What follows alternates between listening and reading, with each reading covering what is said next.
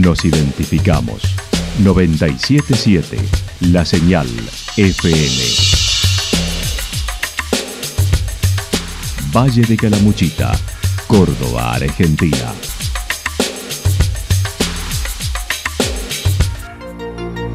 El más completo resumen de las noticias de la región, encontralos todos los días a las 12 y 30, a las 16 y a las 22 horas. Panorama de noticias. Por la 977, la señal FM nos identifica también con las noticias.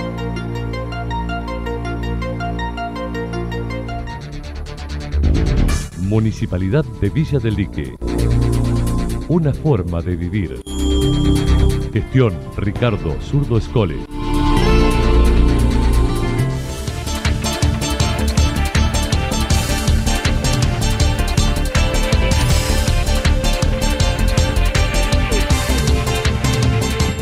A esta hora hacemos un repaso por la información regional a través de los títulos. Manifestación de vecinos de Yacanto por la inseguridad. Villa Ciudad Parque con nueva directora de turismo. El programa de televisión Resto del Mundo por el Champaquí.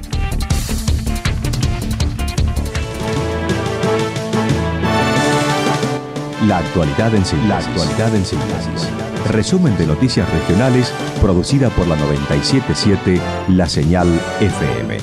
Nos identifica junto a la información.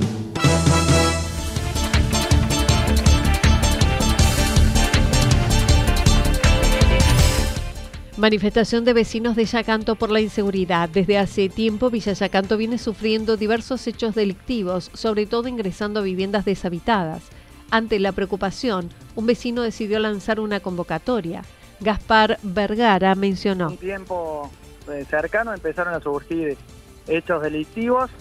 Yo en mi empresa particularmente, a un cliente, a un amigo, le ingresaron al domicilio, le sustrajeron eh, todo lo que tenían adentro. También estando en el rubro de la construcción nos enteramos que, están vendiendo muchas rejas, la gente está empezando a asustarse y bueno, eso nos llevó a convocarnos y a tomar, bueno, en el asunto, ¿no? Como vecinos, obviamente se puso a disposición en el primer momento el comisario Ramírez y ayer hablé con el intendente Oscar Musumesi que nos brindó su apoyo y bueno, ofreció sumarse a este reclamo legítimo, ¿no? Acompañarnos a donde tengamos que ir para que se acabe este, estos hechos delictivos, ¿no? La misma fue a través de una publicación en las redes que rápidamente tuvo adhesión de muchos que prometieron acercarse y apoyar.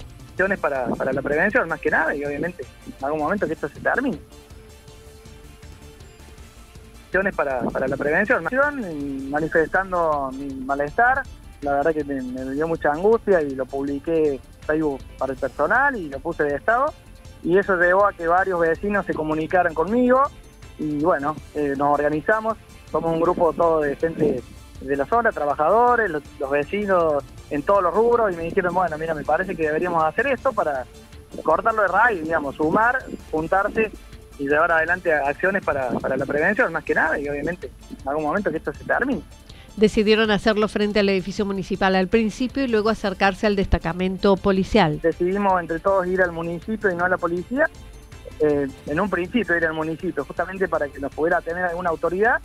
Gracias a la convocatoria y, al audio que se envió para invitar a los vecinos, se comunicó el intendente, ofreció su apoyo y consideramos que está muy bueno eso y desde ahí dirigirnos a la comisaría, que es el lugar donde uno tiene que hacer el reclamo, efectivamente. Es acudir a la municipalidad, eh, presentarnos, eh, plantear nuestra propuesta, sumar esfuerzo y dirigirnos hacia la policía, que es el lugar donde creemos que hay que hacer el reclamo, obviamente. Pero sí está bueno ir con estos esfuerzos mancomunados con el municipio y con la policía también, ¿no? Porque la idea es sumar y que el pueblo siga siendo tranquilo como lo fue siempre, ¿no? Dentro del petitorio que entregarán será más pedido de patrullas, más policías en la calle, más ágil el patrullaje, colocación de cámaras, entre otras. La convocatoria es para mañana martes a las 10 horas frente a la municipalidad. Desde el primer momento que yo hice la denuncia fui en representación de, este amigo, de este cliente, y el comisario eh, tomó la, fuimos, hicimos la denuncia, fuimos hasta el domicilio, bueno, eh, se hizo todo el protocolo que se tiene que hacer, y él nos ofreció justamente por ahí tener una reunión un poco más eh, íntima, digamos, con un grupo de vecinos para que le planteáramos, pero bueno, todos consideramos ya que, son todos los vecinos que quieren aportar su granito de arena, que íbamos a ser muchísima gente, entonces por eso se propuso ir a la municipalidad y de ahí dirigirse después la municipalidad. Y sí, tenemos una propuesta, tenemos ideas, la idea, como te digo, es sumar, apoyar y bueno, que entre todos eh, podamos terminar con esto. Así que obviamente sí, sí, tenemos redactado un petitorio de los vecinos y bueno.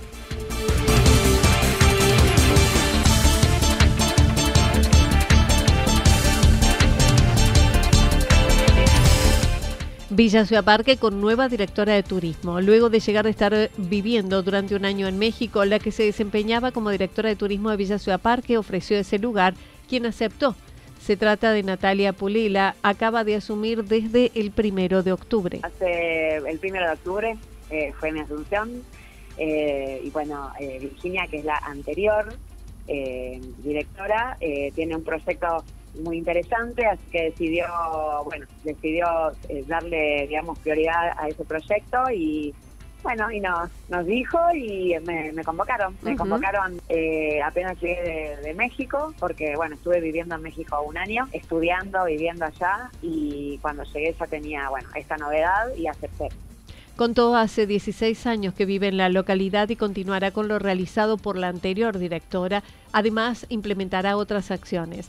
En lo inmediato se viene la segunda fiesta de la diversidad cultural el 17 de noviembre y otra como del 8 al 11 de diciembre la Feria de Artesanos, apertura de temporada el 17 de diciembre, entre otros. Sí, estamos preparando la temporada alta y, tenemos novedades porque ahí va a haber muchas fiestas. Por ejemplo, el 19 de noviembre está la fiesta de la diversidad cultural, la segunda fiesta de la diversidad cultural que se hace acá y vamos a tener algunas fiestas más en enero eh, la apertura de temporada es el 17 de diciembre con música con música en vivo en la plaza. Eh, yo no sé si, ustedes saben que la plaza la, plaza principal ahora tiene un playón deportivo, entonces está la feria, el playón, hay, eh, están haciendo el escenario. Bueno, ahí va a ser, digamos, el eje central, como ya estaba, pero mejorando la calidad de espectáculos. El 10 de diciembre es la fiesta nacional de los artesanos, entonces van a venir Sabor Canela de Córdoba, que es una banda bastante conocida, emergente. Y bueno, estamos haciendo todo eso hasta fin de año y después darle mucha importancia al turismo sostenible. Queremos darnos como un vuelco importante al turismo sostenible, que es lo que más se necesita ahora en el valle.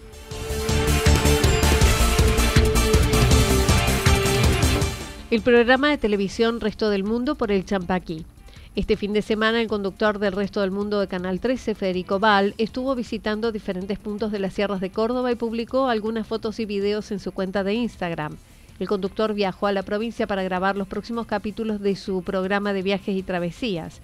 Ayer realizó el ascenso en el atardecer hacia el Cerro Champaquí junto a la agencia Córdoba Turismo y Oscuro Vera con Adrián Martínez. Ayer, bueno, hicimos el ascenso medio ahí a sobre la hora porque querían ver el atardecer, así que alcanzamos a llegar justo. Y a través de la agencia Córdoba y bueno, algunos también privados que influyeron en esto, pero bueno, lo pudimos llevar a Fede, a, Fede ahí, a, China también para, para que vieran el paisaje y bueno, y al resto del mundo que es un programa muy, muy visto y aparte relacionado al turismo, ¿no? Hicieron el ascenso desde las 17 horas hasta las 21 para hacer tomas del atardecer. El conductor se encuentra en la provincia por cuatro días. Hoy lo hacía en Cumbrecita. Bueno, esto vino a través de, la agencia, bueno, ahí también por privados con Estelle Rácaro y eh, se hizo los contactos. Eh, más que todo necesitaban, bueno, Federico vino por cuatro días a, recorrer y hacer eh, tomas imágenes acá de Córdoba, donde anduvo por la cumbre, bueno, Calamuchita, perdón, el Valle Punilla, y hoy está en la cumbrecita. Así que bueno, fue armado así yo estaba en el Champa haciendo una excursión, bueno, me llama, no tenía señal, bueno, coordinamos todo ahí con la plía eh, para que pudiéramos estar ayer haciendo la, cumbre y bueno, eh, a través de las agencias y como te decía, particulares y, nosotros, bueno, pudimos llevarlos a, que, a que vieran esas hermosas vistas que tenemos y que también no se quedara sin ver la segunda maravilla de Córdoba que es el Cerro Champatino.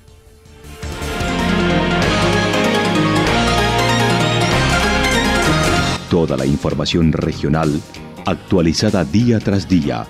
Usted puede repasarla durante toda la jornada en www.fm977.com.ar La señal FM nos identifica también en Internet.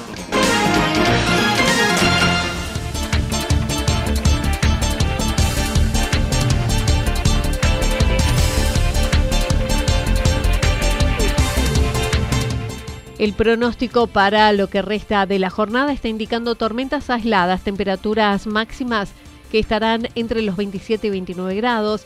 El viento estará soplando del sector norte durante toda la jornada entre 23 y 31 kilómetros por hora, pero también se anticipan ráfagas de viento. Para mañana martes, parcialmente nublado, tormentas hacia la tarde nuevamente, temperaturas máximas entre 27 y 29 grados, mínimas entre 14 y 16 y como en la jornada de hoy será ventosa del sector nor-noreste entre 23 y 31 kilómetros por hora con ráfagas de viento nuevamente.